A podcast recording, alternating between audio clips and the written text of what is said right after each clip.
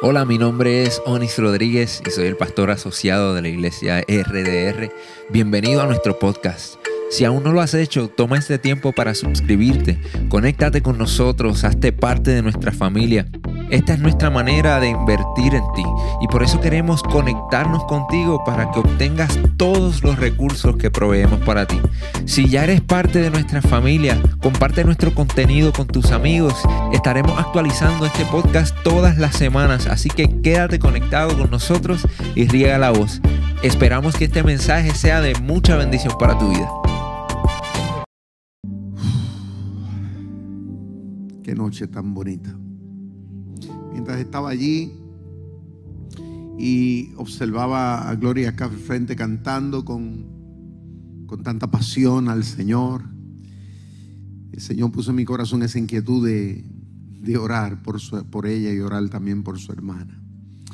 Muy bien, vamos en esta noche a pasar al estudio de la palabra de Dios. Eh, en esta noche vamos a estar hablando bajo un tema que es de mucha, mucha, mucha, mucha importancia para nosotros los cristianos. Hoy vamos a estar hablando acerca de la importancia de la Santa Biblia. Diga conmigo la importancia de la Santa Biblia. No, pero no, yo solamente dos o tres. Una, dos y tres. La importancia de la Santa Biblia. Muy bien.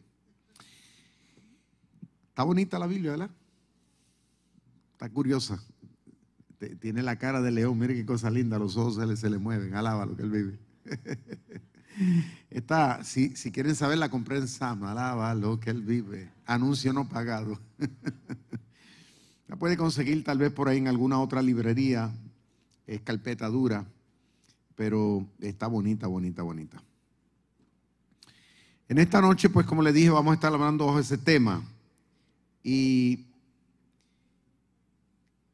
es sumamente importante que nosotros los cristianos entendamos que la Biblia es importante por el hecho de que es el manual, diga conmigo manual, es el manual que Dios nos ha dejado. ¿Sabe cuál es uno de los problemas que está pasando a nivel mundial en la vida de muchos cristianos y de muchas iglesias? Es que están tratando de vivir y de practicar una fe en Dios, pero no basada en las enseñanzas de la Biblia. Hoy día se promueve mucho una fe, eh, yo considero platónica, basada en experiencias místicas, basada en las emociones, en las sensaciones. Y dicho sea de paso, las sensaciones y las emociones son buenas. Son buenas, pero tienen su momento. Pero la fe, la convicción suya y la mía, no puede estar basado en eso. Hay unas verdades inequívocas, sumamente importantes, que nosotros, como hijos de Dios, estamos retados a, tomar en cuenta. Estamos retados a profundizar en ella.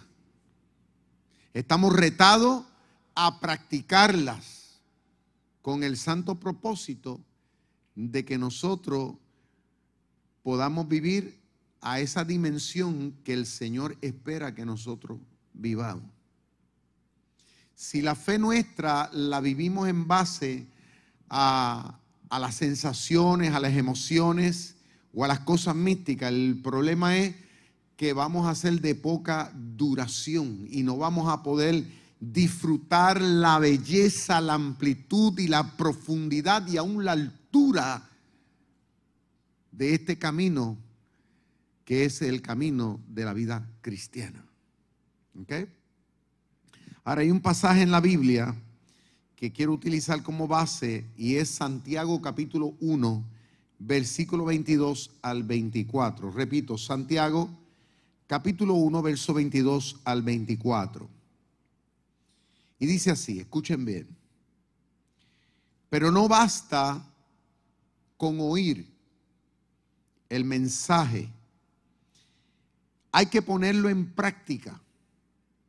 Pues de lo contrario, se estarían engañándose a ustedes mismos. El que solamente oye el mensaje y no lo practica es como el hombre que se mira eh, a sí mismo, ¿no? En un espejo, o sea, ve su cara en un espejo, se ve a sí mismo, pero en cuanto da la vuelta, se olvida de cómo es. Amén. Ahora, nosotros para cobrar interés a este libro, es bien importante que tengamos la convicción, y diga conmigo convicción, la palabra convicción significa que tú y yo tenemos que tener esa seguridad. En primer lugar, para nosotros entrar de lleno a convertirnos en verdaderos discípulos de la palabra, tenemos que tener esa convicción de que este sagrado libro, estos 66 libros que componen la Biblia, han llegado a nosotros como una inspiración de parte de Dios. Uno de los problemas por los cuales nosotros no lo atesoramos es porque pensamos, como piensa mucha gente en el mundo, que este libro es un libro escrito por los hombres. Claro está, lo escribió un hombre. Pero fueron hombres que nosotros consideramos que fueron inspirados por el Espíritu Santo de Dios en diferentes momentos de la historia.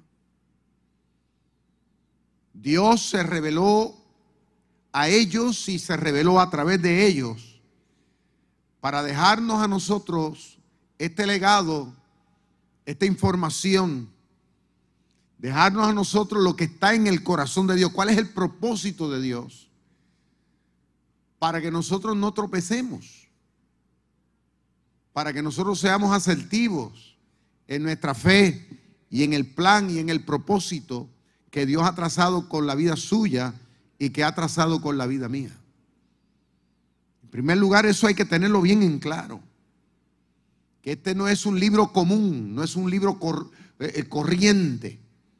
Eh, no es uno más que usted va a una biblioteca por ahí y, ya. Es un, es un compendio, ¿no? Desde Génesis hasta Apocalipsis.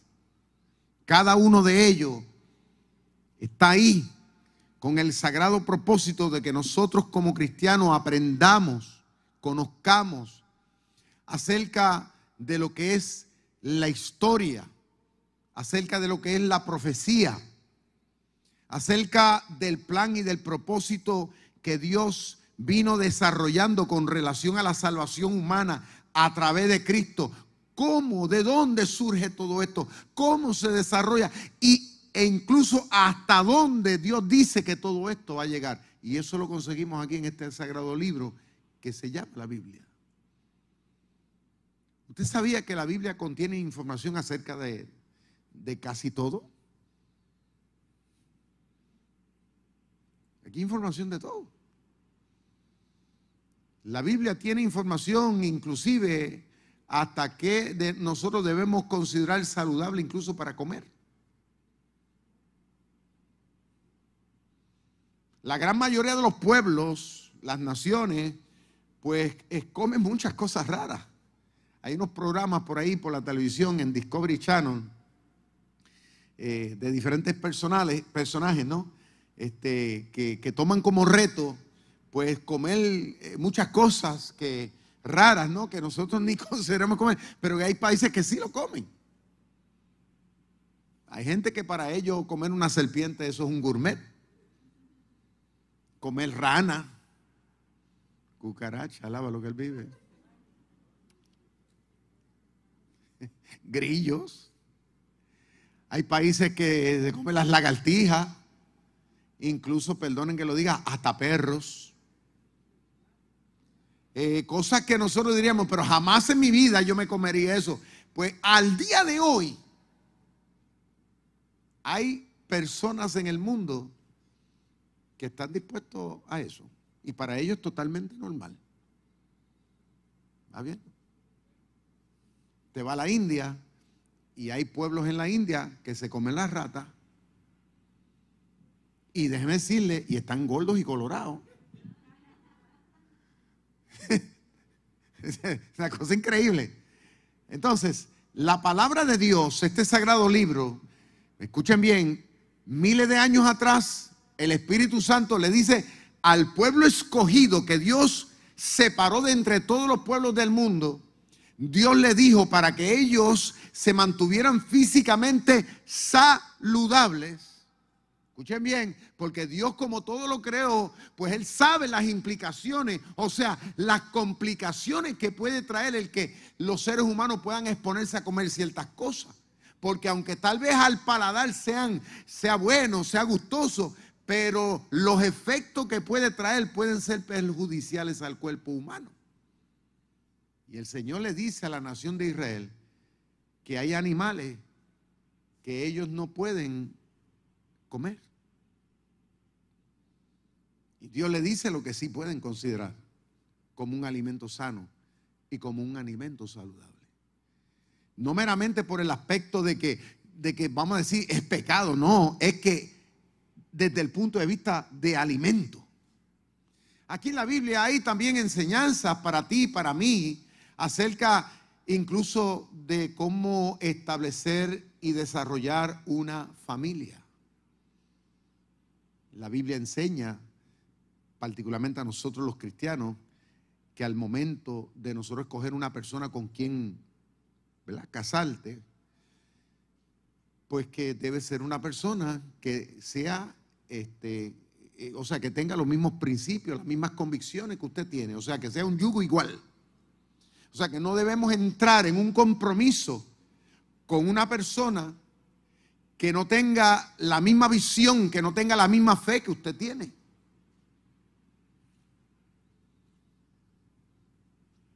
Que no tenga el mismo norte. ¿Por qué? Porque si comienzan a convivir juntos, el problema es que uno va a tomar por un lado y otro va a coger para otro. Tal vez usted dice, no, pues yo lo voy a convertir o yo la voy a convertir. Tal vez visita la iglesia varias veces, pero si eso no está en su corazón, tarde o temprano se va a quedar en su casa, va a inventar una excusa y usted va a terminar solo o sola yendo a la iglesia. Tal vez durarán de matrimonio años, pero eso va a traer unas repercusiones, inclusive hasta en la crianza de los hijos, que yo lo he visto. Personas que se le hace difícil traer a los hijos a la casa porque los hijos ahora pues se quedan con su papá porque papá no los quiere obligar, el papá pues está ahí en su casa, pues ellos dicen, pues me quedo con papi en casa. Eso por ponerle ejemplo. Pero la Biblia dice que no debemos dejar de congregar. La Biblia dice que debemos instruir los niños en su caminar. Pero cuando la persona no se expone a leer, escudriñar lo que dice la Biblia, no lo considera como algo que viene de parte de Dios, la persona, o sea, los cristianos del siglo XXI, entonces no respetan la Biblia. Porque entonces toman las decisiones basadas en lo que a ellos les gusta. Ay, pastor, pero es que me gusta ella, me gusta él. Que es lo que yo he visto muchas veces y he tenido que trabajar como pastor en la vida de muchas hermanitas en la iglesia, las jovencitas de la iglesia que a veces se fijan más en los muchachitos malos que en los muchachitos buenos. Le gusta the wild side, tú sabes, lo que son medios loquitos. Ay, pero es que él, es loquito, pero es bueno. Le gustan los muchachitos rebeldes. Y a veces dice, no, pero es que, es que, es que él tiene su partecita buena. Bueno, pero eso, como dicen por ella, suerte y verdad. No es lo mismo, no es lo mismo, ¿verdad? Cuando usted ve en un desarrollo a una persona, que usted ha visto por años un testimonio en esa persona, donde esa persona, usted me entiende, ha demostrado unas cosas, pues usted va con mayor seguridad, con mayor convicción. Claro, ha, habido de todo, porque yo también los he visto que se han criado en la iglesia y después se han torcido. O sea, han, han pasado esos casos también. Pero estamos hablando de que la Biblia, Dios exhorta de que al momento de nosotros, ¿usted entiende? Tomar decisiones de esa naturaleza tienen que estar basados en ese principio de entender que esa persona tiene que estar dando testimonio de una cosa, tiene que tener convicción de una cosa, tiene que hablar un mismo lenguaje, tiene que tener una misma visión. Porque si no, de lo contrario, usted va a pagar las consecuencias.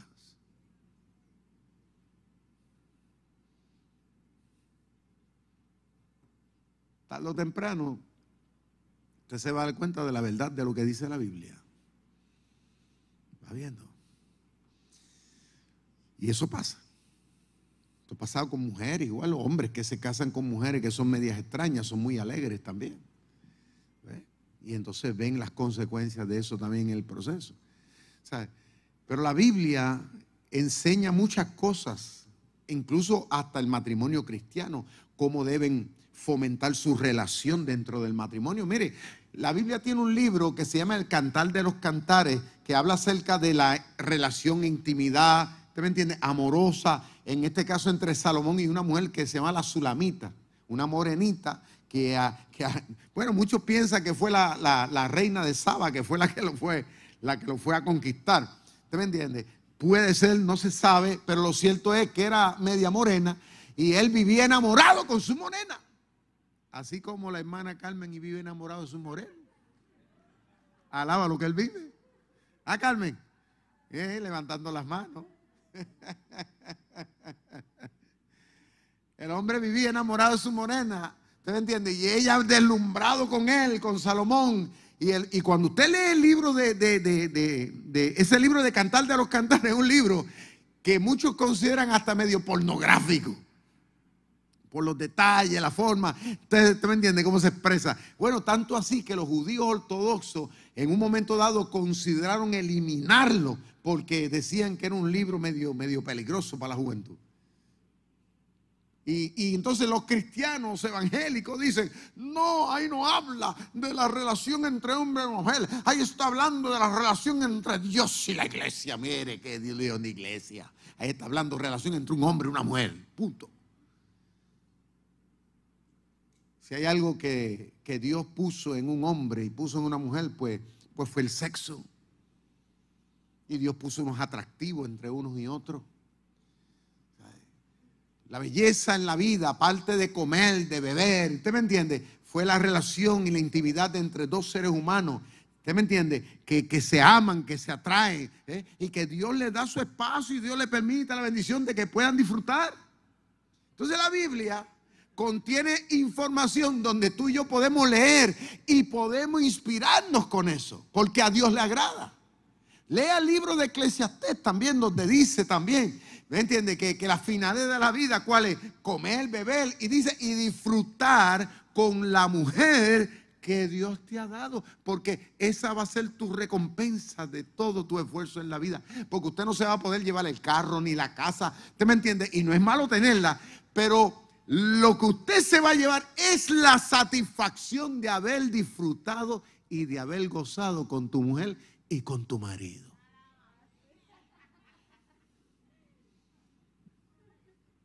Esto suena extraño, la gente diría, ay pastor, pero en una iglesia hablando eso.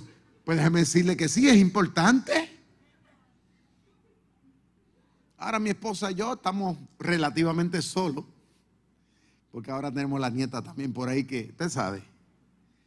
Pero estamos solos y, acostumbramos a estar jugando de esconder en la casa.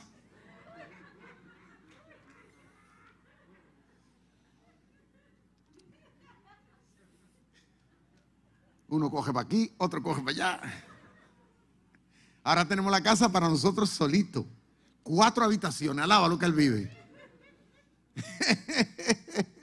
¿Usted me entiende? Y, podríamos decir que dentro de todo estamos en, nuestro mejor momento. Alaba lo que Él vive. ¿Eh? ¿Sabe? Entonces, la Biblia nos incita, ¿no? A que nosotros debemos también ¿eh? Eh, disfrutar, debemos como buenos cristianos, porque eso es parte de una salud, escucha bien, familiar. Dedicar tiempo a tu esposa, la Biblia habla de eso. Dedicar tiempo a tu marido, la Biblia habla de eso. Dedicar tiempo a tus hijos, la Biblia habla de eso. La Biblia incluso es un manual donde Dios deja reglas de cómo nosotros debemos educar a nuestros hijos.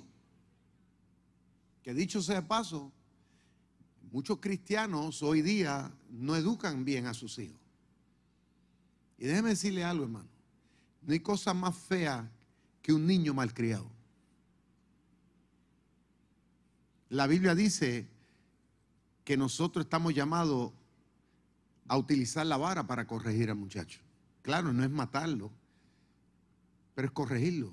En otras palabras, darle su penqueada de vez en cuando. Hacerle sentir que eso no se hace, que hay cosas que no se permiten. Ellos necesitan disciplina, porque si nosotros no se la ponemos aquí, cuando crezcan, en la sociedad se la va a poner y, no se la va a poner de la mejor manera. Muchos padres hoy día son demasiado muy permisivos. Ay, que el sistema, ay, que si no me dicen, ay, que si, ¿usted me entiende? Siempre están, mire, en casa no manda el gobernador, en mi casa manda Dios y mando yo. Así de sencillo como es. Manda Dios y mando yo. Y yo soy responsable como padre de que haya un orden, de que haya una estructura, de que las cosas se hagan de la manera como Dios quiere que se hagan. Yo hago todo lo posible. Si mis hijos ya cuando crecen toman unas decisiones, ¿ve? Porque ya se fueron de la casa, el pájaro ya cogió vuelo, ¿me entiende? Y si él toma vuelo por caminos equivocados, ya esa es su responsabilidad delante de Dios. ¿Cuántos entienden lo que estamos hablando aquí? Pero yo tengo la satisfacción delante de Dios y aún en la conciencia de mis hijos, que mientras estuvieron en mi casa, yo les enseñé las cosas como tenía que ser, para que sean buenos seres humanos, gente responsable, gente seria. Se les enseñó el valor al prójimo, el respeto al prójimo, el, valor y el respeto a Dios. ¿Usted me entiende? De que hay cosas que no se hacen, de que hay cosas que sí se permiten, ¿ve? Que puedan tener una visión sana, saludable, de que sepan que pueden esperar, ¿usted me entiende? Tanto al presente como en el futuro.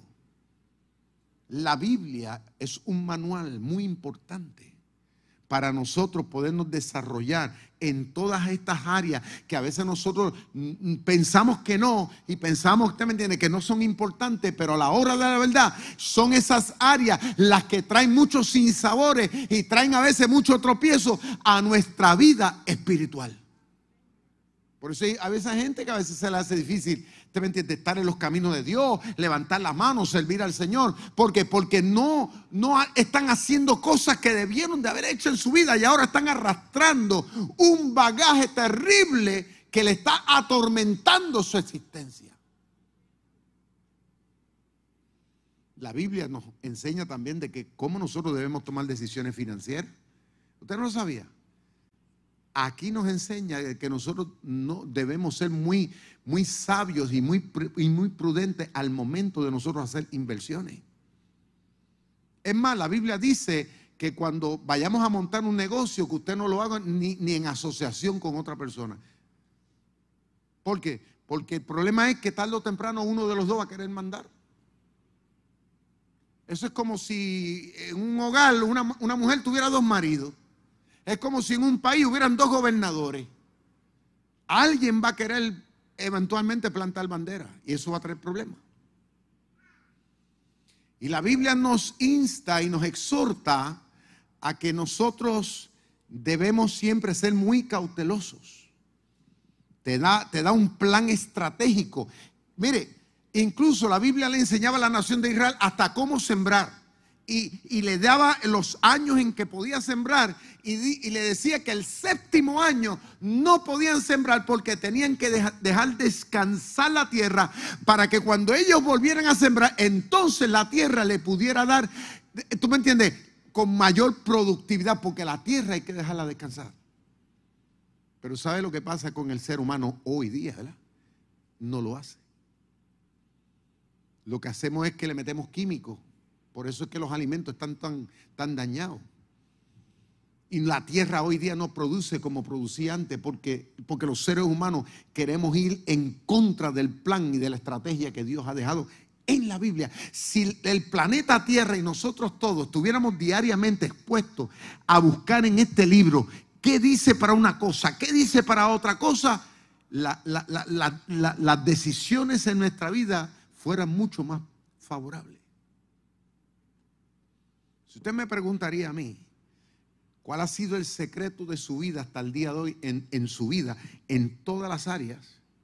Yo le tendría que decir a usted, es porque yo me, di a la tarea desde que yo me convertí de, de conocer lo que dice este libro. Mi esposa está de testigo ahí. Cuando yo me convertí al Señor, yo pasaba horas sin terminar leyendo la Biblia, leyendo la Biblia, leyendo la Biblia. De madrugada, leyendo la Biblia, leyendo. ¿Por qué? Porque yo quería aprender. ¿Qué dice Dios para esto? ¿Qué me dice Dios para esto otro? ¿Cómo debo ver estas cosas? ¿Cómo debo tomar estas decisiones de esta manera?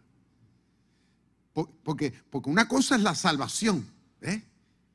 Eso, eso, eso es claro, hay un mensaje claro en la Biblia ahí. Pero aparte de eso, la Biblia contiene información acerca de todo.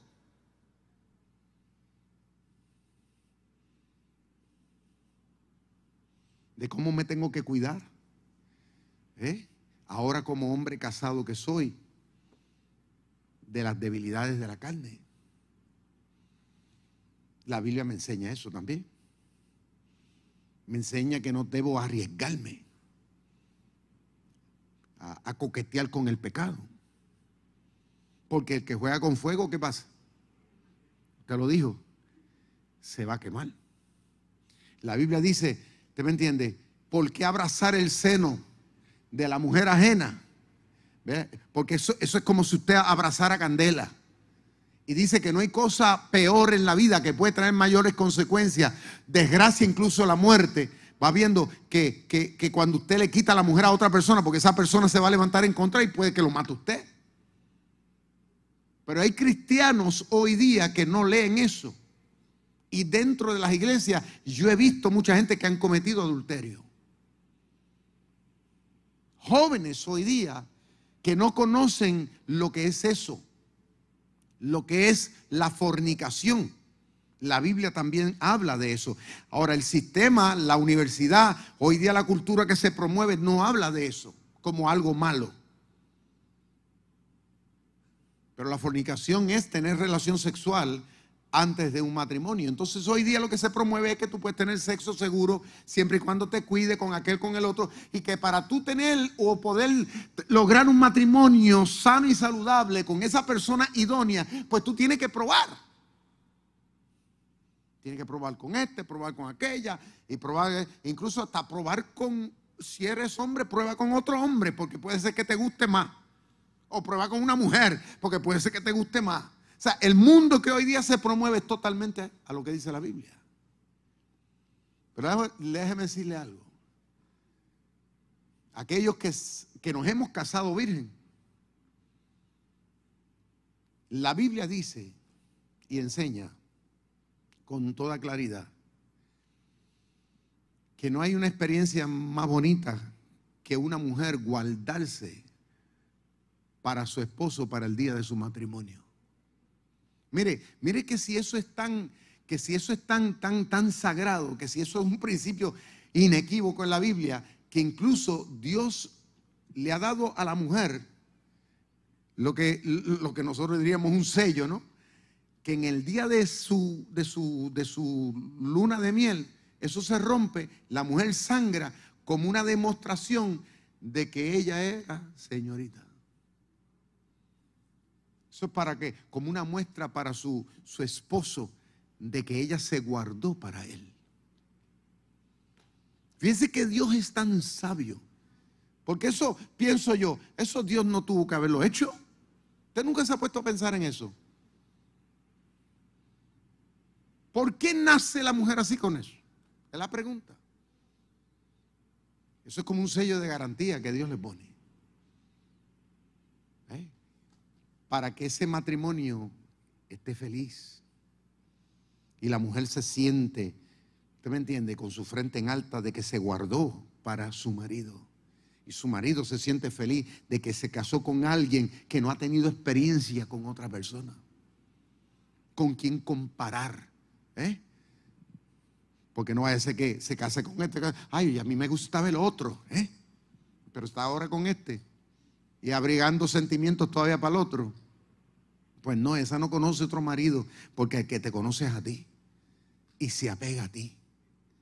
O sea, la Biblia nos enseña la sabiduría, la inteligencia de cómo nosotros podemos enfrentar de una manera sana, saludable, ¿me entiende? Todas estas áreas para que podamos vivir siempre con esa paz mental y podamos progresar en la vida. Y tú decir, esta es mi esposa, ¿usted me entiende? Este es mi esposo nosotros, ¿usted me entiende? Nos conocimos, nos amamos y desde, entonces hemos tenido nuestras altas, nuestras bajas, pero la hemos trabajado y gracias a Dios estamos juntos por la gracia de Dios. ¿Cuántos adoran al Señor?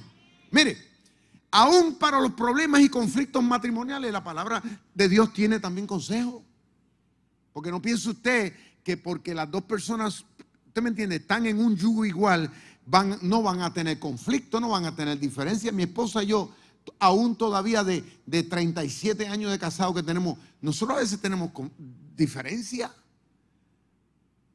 ¿Y qué me hace a mí estar con mi esposa y ella estar conmigo? Pues lo que dice la Biblia, de que el amor no es meramente un sentimiento, el amor es una decisión que uno toma.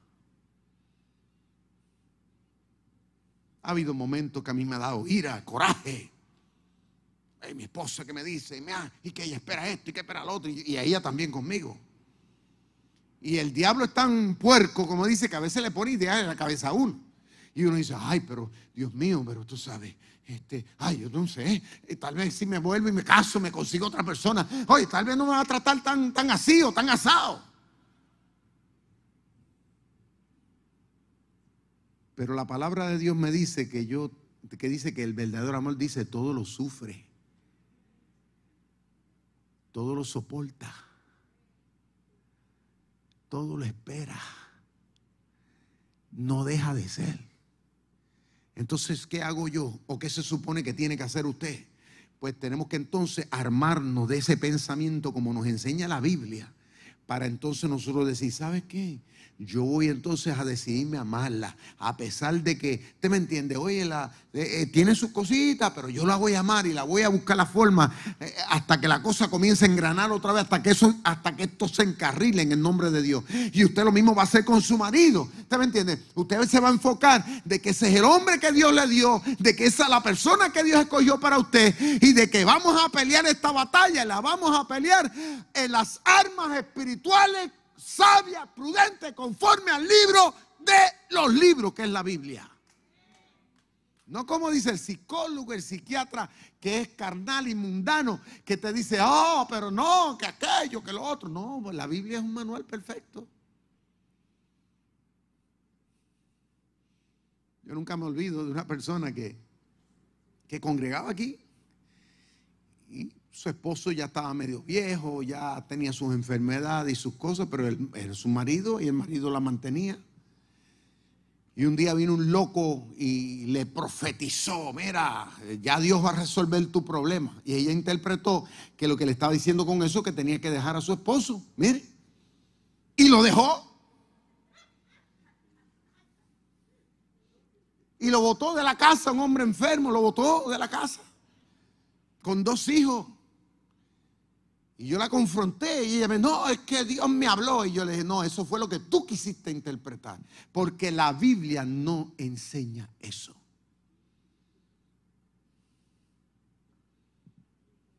¿Eh? hoy día la gente se buscan por ahí a cualquier disque predicador, cualquier loco fanático que habla en base a sentimientos y emociones. Por eso, como le dije al principio, en base a, su, a, a, sus ocurrencias, ¿no? Y, están dando disque palabra a la gente, pero claro, la gente quiere que le diga lo que quieren escuchar. Y la gente no le gusta que uno le hable estas cosas, ¿por qué? Porque esto compromete, esto, esto, ¿usted me entiende? Esto cae pesado. Pero ¿sabes qué? A la larga aquí está tu medicina. ¿Cuántos adoran al Señor? Aquí está para evitarte mayores problemas. Porque en la vida usted piensa, no, con este es mejor. ¿Sabe qué? Todo el mundo tiene una cosita. Alaba lo que él vive. El que no tiene dinga tiene mandinga. Alaba lo que él vive. El que no tiene dinga tiene mandinga. Pero la palabra de Dios, que es perfecta, nos ayuda a nosotros, dice la Biblia, a sobre qué? Las cargas uno de los otros. Incluso si la persona nos ofende, la Biblia nos dice que rápidamente nosotros debemos pensar en divorciar. Así, ah, me voy a divorciar. No, ¿qué? aguante. Nadie es perfecto en esta vida. Y la Biblia también nos incita que nosotros debemos aprender a perdonar como Dios también nos perdonó a nosotros. Porque hoy día hay cristianos, usted me entiende, que hoy día es como, no, y ya es hablando de divorcio, ya la patada, es hablando de que me voy para aquí, me voy para allá, y, y, máxime si está en una iglesia que hay dos o tres solteras, ¿usted me entiende? Me voy a divorciar ahí porque aquella está solterita, aquella otra también, ¿eh? y ya están pensando aquella, ay, mira, en la iglesia hay un siervo, ay, Dios mío. Entonces ya están planeando, haciendo trucos para buscar la forma de cómo salgo de aquí para meterme acá. Pero la palabra dice, claramente lo dice. No lo dice Víctor Vázquez Toledo, lo dice la palabra. Y bien claro que lo dice. Que nosotros como hijos de Dios debemos aprender a sobrellevarnos, debemos aprender a perdonarnos, porque Cristo nos perdonó muchos disparates en la vida. Pero si nosotros entonces decimos, ¿sabes qué? Yo te voy a perdonar como Dios también me perdonó a mí. Porque a veces pensamos que el perdón es para perdón del prójimo, del vecino. ah, el perdón a veces pensamos que es el perdón que Dios le da. No, también tenemos que perdonar al marido, perdonar a la mujer, perdonar a tu novio, perdonar a este, perdonar al otro. O sea, eso también brega dentro de una relación de una pareja, de un matrimonio. Es la regla por excelencia para poder sobrellevar situaciones y poder entonces, ¿usted me entiende? Crecer y madurar unos con los otros. Poder mirarnos a los ojos y poder permanecer en el tiempo. ¿Eh? Porque hay gente que dice, no, yo me voy para aquí, para, para, este, voy a tomar esta decisión, sí, pero no sabe que sale de Guatemala y te metes en Guatapeor. Y mucha gente le pasa eso. En la vida, la gente, los trabajos hoy día, esos no son estables tampoco. Ay, porque es que no me siento bien aquí en este trabajo. Pero ¿quién le dijo a usted que en un trabajo usted va a estar siempre permanente ahí, que todo le va a salir bien? Que todo va a ser chilling. Pues decirle, en cualquier trabajo que usted va, usted se va a encontrar con gente difícil, con jefes difíciles, te va a encontrar con situaciones retantes, pero la clave que dice la Biblia, escucha lo que dice, que donde quiera que usted está trabajando, usted no trabaja para esa persona, usted trabaja para Dios, sea donde sea, aún por más difícil que sea, la mente del cristiano tiene que decir, aquí me puso Dios y si Dios me puso aquí, aquí yo voy a dar fruto para la gloria de Dios. Eso lo dice la Biblia. Pero hay gente que dice, es que Dios no está metido en este trabajo porque esto está duro. Como una hermana una vez vino a hablar conmigo varias veces. Pastor, este trabajo, esto me tiene, y esto me tiene, y los compañeros míos en el trabajo, todos están así y todos están asados y hay una, animosidad y aquello y lo otro. Y yo le escuchaba y yo le dije, pero ven acá, la Biblia dice que tenemos que ser nosotros la diferencia y porque es que tú me estás hablando, que tú estás hablando el mismo lenguaje que hablan los demás, que tú estás sintiendo lo mismo que hablan los demás. Se supone que allí es donde tú tienes que ser una persona que tiene que inspirar fe, tiene que inspirar determinación, tiene que inspirar confianza. Allí tú tienes que ser la diferencia en el nombre de Dios. Porque eso es lo que dice la Biblia.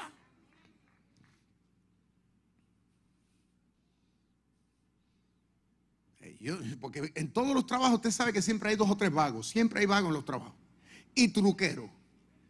Que ponchan la tarjeta y le gusta robar tiempo.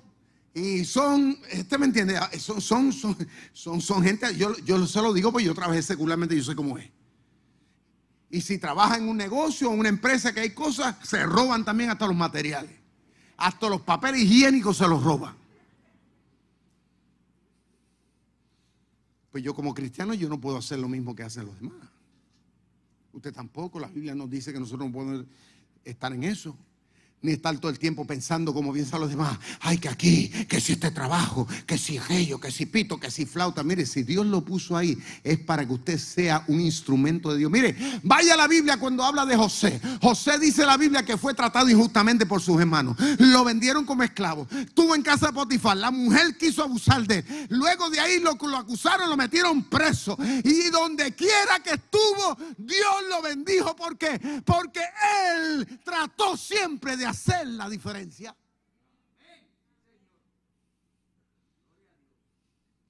¿A dónde llegó José? ¿A dónde llegó? Dice la Biblia que llegó a ser el segundo después de Faraón del mundo de aquel entonces. O sea, fue el que gobernó. Tanto así que el Faraón se tiró para atrás cuando se dio cuenta de este muchacho tan serio, tan íntegro, que le dijo, ¿sabe qué, José? Encarga, eh, administra todo haz todo. O sea, el tipo se, cruzó de brazos y le dijo, haz lo que tú te dé la gana aquí. Dios lo honró. Pero eso no vino así platónico. Eso no vino así como que Dios lo, ay, Dios lo puso en gracia. No, Él demostró, como la Biblia dice que nosotros debemos demostrarnos. Yo he estado ahí, en los trabajos, gente que, que son Terrible. Y yo, yo siempre digo a la mente, yo entré aquí solo y solo voy a salir. ¿Eh? Tú no puedes estar pensando que sin aquel compañero, no, porque aquel, tú no sabes que aquel te está truqueando y te está usando. Y, te entiendes, porque hay envidia en los trabajos, hay celo y cosas. Y cuando usted viene a verle, tal vez te están zarruchando el palo, metiendo. Pues, y cualquier cosa que tú digas, entonces se lo dicen al jefe. Fulano dijo. Entonces uno tiene que ser cuidadoso y entender, como dice la palabra, que en el lugar donde tú estás fue Dios el que te puso ahí. Y todo lo que tú hagas, tú no lo hagas para el jefe, tú lo tienes que hacer para Dios porque Dios te puso ahí. Y eso te va a llevar que siempre a ser productivo. Porque tú no lo estás haciendo para agradar a los hombres, tú lo haces porque, porque tú quieres dar testimonio de quién tú eres. Tú eres un hombre serio, una mujer seria, una mujer íntegra. Que tú no te casas con nadie, porque tú te casas con Dios. ¿Eh? Y a la hora de la verdad, cuando venga el jefe, deben a repartir bendiciones, se la va a dar usted. Yo nunca me olvido cuando yo entré al seminario a estudiar pues en el seminario habían dos o tres medios torcidos, porque esto lo hay donde quiera. Siempre quejando, siempre un fastidio, y que y que sí, lo otro. Y yo no. Había que trabajar, yo me levantaba temprano, porque tenía que pagar mis estudios, tenía que pagar mi hospedaje. Yo me levantaba a las 6 de la mañana, me montaba en el tractor a cortar el patio y me ponía los Walkman y ahí estaba yo horas cortando un patio grandísimo que había. Y cuando había que ligar cemento, yo ligaba cemento, hacer la cera. Entonces llegó un momento que entonces me dieron a mí, me dieron la llave de la van. Yo entonces iba, botaba la basura al vertedero allá en Cagua del seminario. Esta mentira, varias veces a la semana me dieron la guagua a mí. Me la confiaron a mí. Todos los demás tenían celo. ¿Y por qué a este y a nosotros no? Y yo le decía, óyeme, pero tú no te das cuenta ¿eh? que a la hora de la verdad, Víctor Vázquez es el que está aquí sudando la, patria. ¿Usted me entiende? O sea, yo me he ganado la confianza de la gente aquí. Igualmente cuando yo trabajé en Estados Unidos en otra empresa, igual.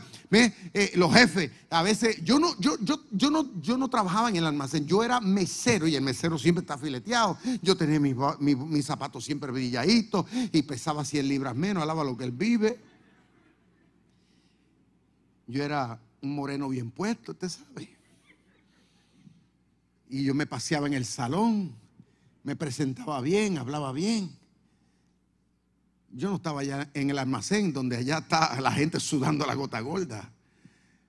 Pero un día el jefe me dice, porque habiendo 200 empleados en esa empresa y nadie quería madrugar a ir a vaciar los camiones que iban a las 5 de la mañana, nadie quería. Pero ¿qué pasa? Yo entraba a trabajar a las 10 de la mañana. Y el jefe me dice, Víctor, me dice en inglés, ¿tú quieres venir a trabajar? Yo te lo pago, pero ¿quieres venir a trabajar para ayudarnos a descargar el es que nadie quiere venir. Yo le dije, no hay problema, cuente conmigo. Y yo entraba a las 10 de la mañana y yo iba. Al principio tenía un ayudante, era un vagón de 40 pies lleno de cajas de pollo que pesaban, pesaban casi 100 libras cada caja. Y eso está una estiva terrible. Y postes de eso, usted sabe cómo los potes de comida en esos restaurantes. Y caja de eso. Y yo tenía un ayudante. Pero después el ayudante se rajó. Y me llegué a tirar la misión solo. Después me iba, me cambiaba, me bañaba, me desayunaba y volvía. Hasta las 11 de la noche.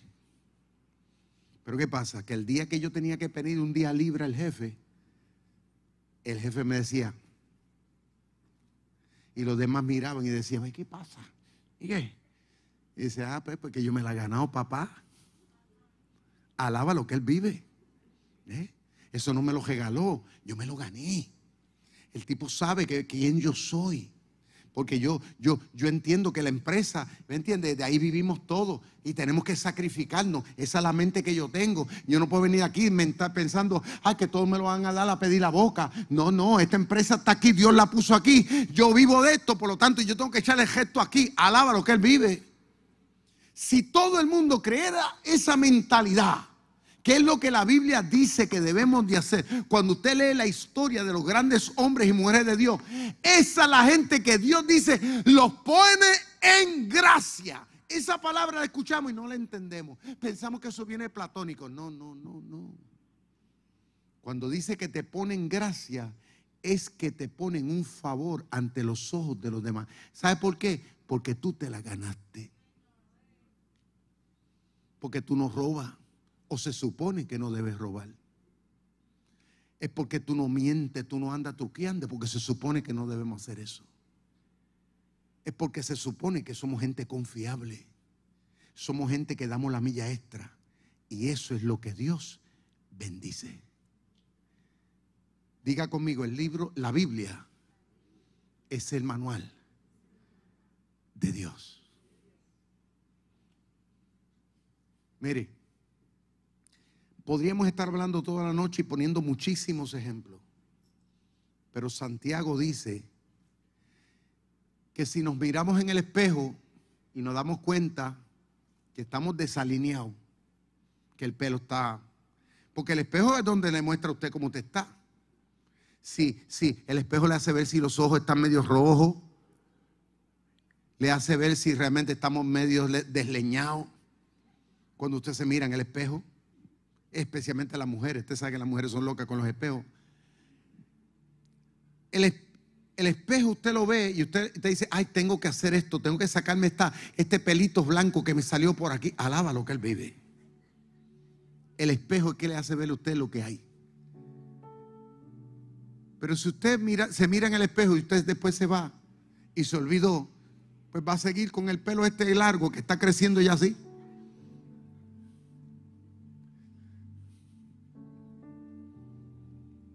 Pero si usted se mira en el espejo y usted resuelve el problema y busca la pinza y se lo saca, y busca la peinilla y se peina, y busca y se arregla su barba, si es que tiene barba, o si es que se afeita, se afeita, lo que sea, pero usted se pone en orden. Pues usted hace lo que tuvo que haber hecho. Es lo que dice Santiago. La Biblia es el libro que cuando usted lo abre es igual. La Biblia es un espejo que nos dice cómo estamos, cómo estamos y lo que debemos hacer. Aquí está. Para todos los jóvenes, jóvenes, escúchenme los jóvenes. Aquí está la sabiduría de Dios.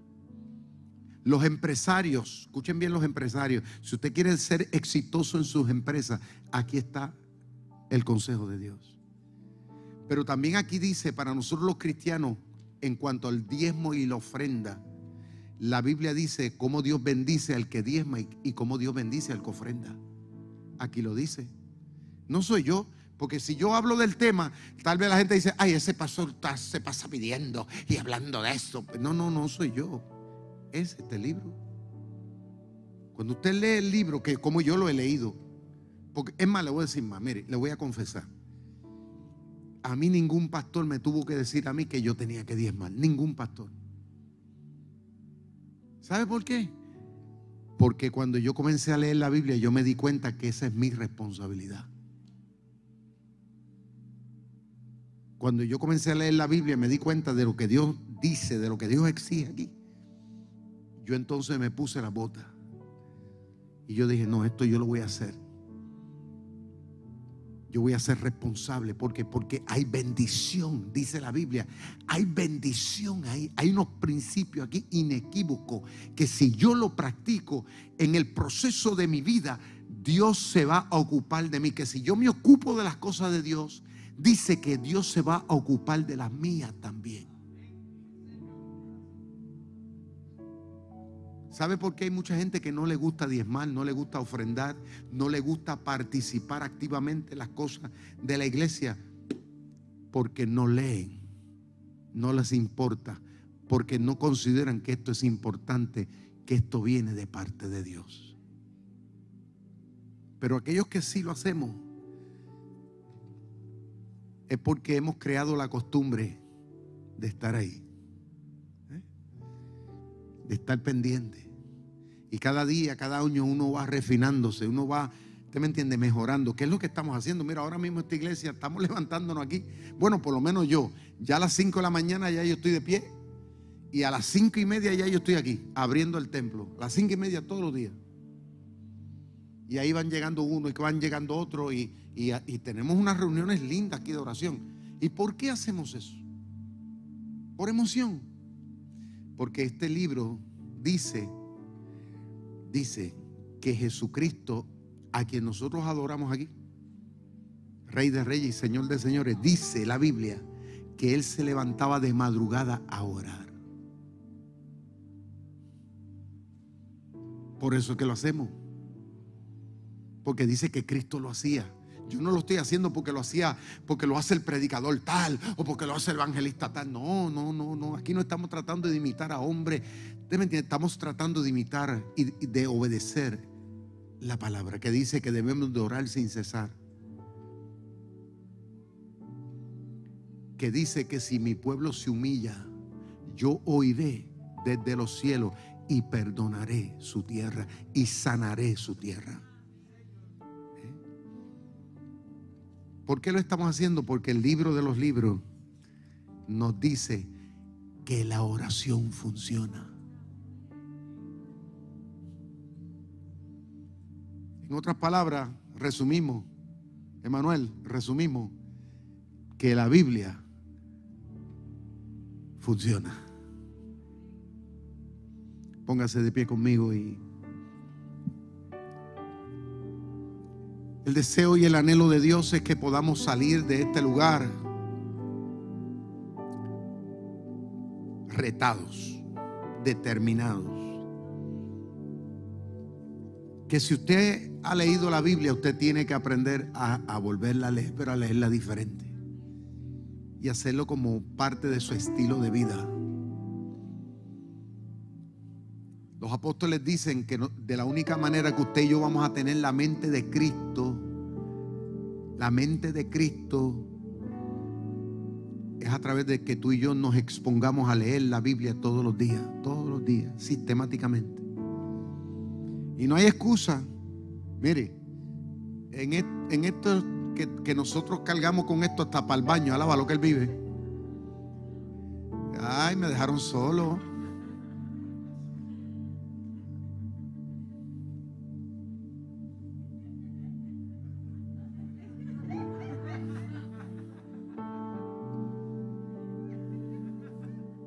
Hasta en el toile. Cargamos con esto. ¿Sabe qué? Hay aplicaciones de la Biblia ahí.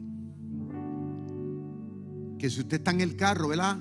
Edwin, y usted va para San Juan, usted lo que hace es que la pone y es audible. Usted la pone, sabe que los, los que tienen carro, porque todos tienen carros buenos aquí modernos, alaba lo que él vive. Las ovejas están lanudas aquí, alaba lo que él vive. Los carros tienen Bluetooth ahora que usted lo pone. Uy, sale en el audio. ¿eh? Qué cosa linda eso. Uf, uf. Eso es lindo.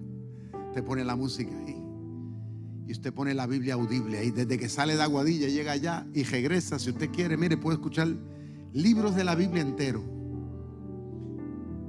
Hay películas, ahora mismo hay una película que se llama, que de hecho lo animo que ustedes, si no la han bajado esta aplicación, bájela. Se llama The Chosen, los escogidos.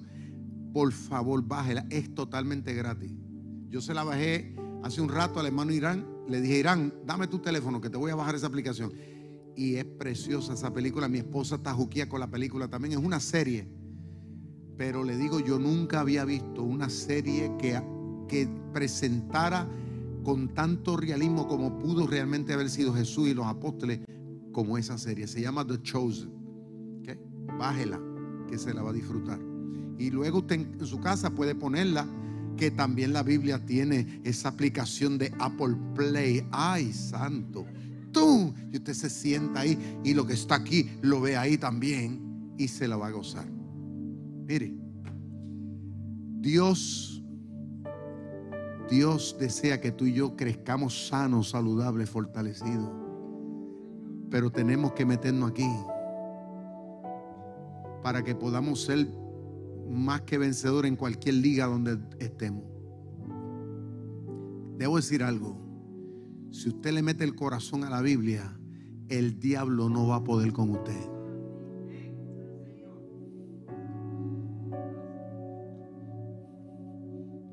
¿Por qué?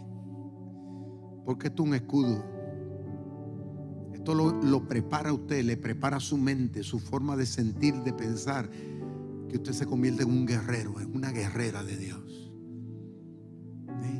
Porque cuando el diablo viene a inventar conmigo, ¿qué yo hago? ¿Correr donde mi esposa? ¿Correr a las redes sociales a ponerme en Facebook? Oren por mí, ¿qué te pasa? No inmediatamente hago lo que dice Pablo. Me sincronizo la palabra. Y cuando el diablo me pone un pensamiento de miedo, inmediatamente viene a mi mente todo lo puedo en Cristo que me fortalece.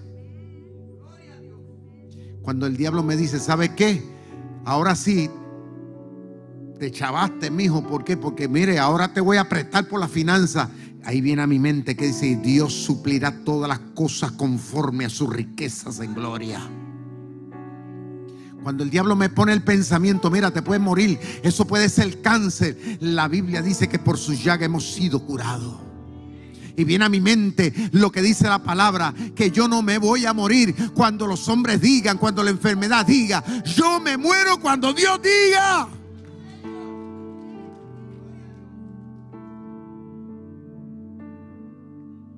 El cristiano que se mete aquí y conoce esto se convierte en un soldado. Tanto así que Efesios capítulo 6, el apóstol Pablo dice que esta es la espada del Espíritu Santo. Es el arma suya para meterle mano al diablo los miedos. Cuando el diablo venga a ponerle depresión, ansiedad y preocupación y toda esa vaina, usted me entiende que lo quiere meterle a usted, a encerrarlo y, hacer lo que usted se, se, caiga ahí, ¿no? no quiera progresar. Usted en ese momento lo que hace es que se sincroniza la palabra tan, tan, tan, tan, tan, tan, tan a la mente. ¡Bum! Se levanta como un águila. Y el diablo dice, ¿y cómo le hago con este? Ah? ¿Sabe lo que va a hacer? Se va a molestar a otro. Se va a molestar a otro que está viviendo una vida media floja, media descuidada, que no lee la Biblia, que no le importa, que, que para él esto es relativo. A ese es que lo ataca, pero le da duro. Le da con toa, le da hasta con los pies. Pero con una persona cristiana que está metido ahí, él no pierde mucho el tiempo tampoco. Porque él sabe que no hay, no hay forma. La palabra de Dios es lo que te mantiene tus manos levantadas. Aún en medio del campo de la batalla. Porque sabemos de que sabemos que quien toma la primera y la última decisión en cualquier circunstancia es nuestro Dios. Entonces nos comparamos con, las experiencias de David, nos comparamos con las experiencias de Moisés, nos comparamos con las experiencias de Elías, nos comparamos con las experiencias de Daniel. Y nosotros, lo que viene a mi mente, si Dios lo hizo con ellos, también lo hace conmigo, porque el Dios de ellos es el Dios mío. La Biblia es la que nos mantiene, mire ahí, de camino. Bregar con esto, bregar con aquello y mantendrá una sonrisa en tus labios. Aun cuando las cosas te vengan mal. ¿Sabe por qué? Porque la Biblia dice, a fin de cuentas, que todo obra para bien para los que aman a Dios. Levante sus manos al cielo y dele gloria a Dios. Hay una unción fresca, especial que fluye en esta noche. Adonai Elohim, mira tu pueblo, tus hijos, los que están aquí, los que nos ven a través de las redes. Dios mío amado, que tal vez hemos sido un poco irresponsables en, en nuestra devoción a la palabra, Señor amado. Tal vez no le hemos dado la importancia que ella se merece en nuestra vida. Hemos tal vez vivido, Señor amado, en tiempo prestado, Señor. Tal vez de glorias pasadas, Padre mío, de experiencias pasadas. Pero tu palabra es clara, Señor. Tú lo dijiste, Señor. Sin ti nada podemos hacer. Tu palabra es el manantial de vida. Tú se lo dijiste a la mujer samaritana, si tú supieras quién te pide, tú le pedirías y él te daría agua que salta para vida eterna. Permite, Padre mío, que desde hoy sigamos siendo buenos discípulos, buenos estudiantes, que nos expongamos a la palabra y sigamos creciendo sanos y saludables. Declaro en el nombre de Yeshua de Nazaret, Padre mío, que nos convertiremos en estandartes de Jehová, empoderados con el conocimiento y la revelación. Pido, Padre, sabiduría para tu pueblo. Recibe, pueblo, sabiduría. Padre, dales, reparte sabiduría e inteligencia a la iglesia. Pasión y hambre por tu palabra, por tus enseñanzas. Ayúdanos a ponerla en práctica. Padre mío, en el nombre de Jesús. Padre, te pido en este momento por todos los que puedan estar enfermos. Tu palabra dice que por tu llaga hemos sido curados. Dios mío amado, tu palabra dice, clama a mí que yo te responderé y te enseñaré grandes cosas y ocultas que no conoces.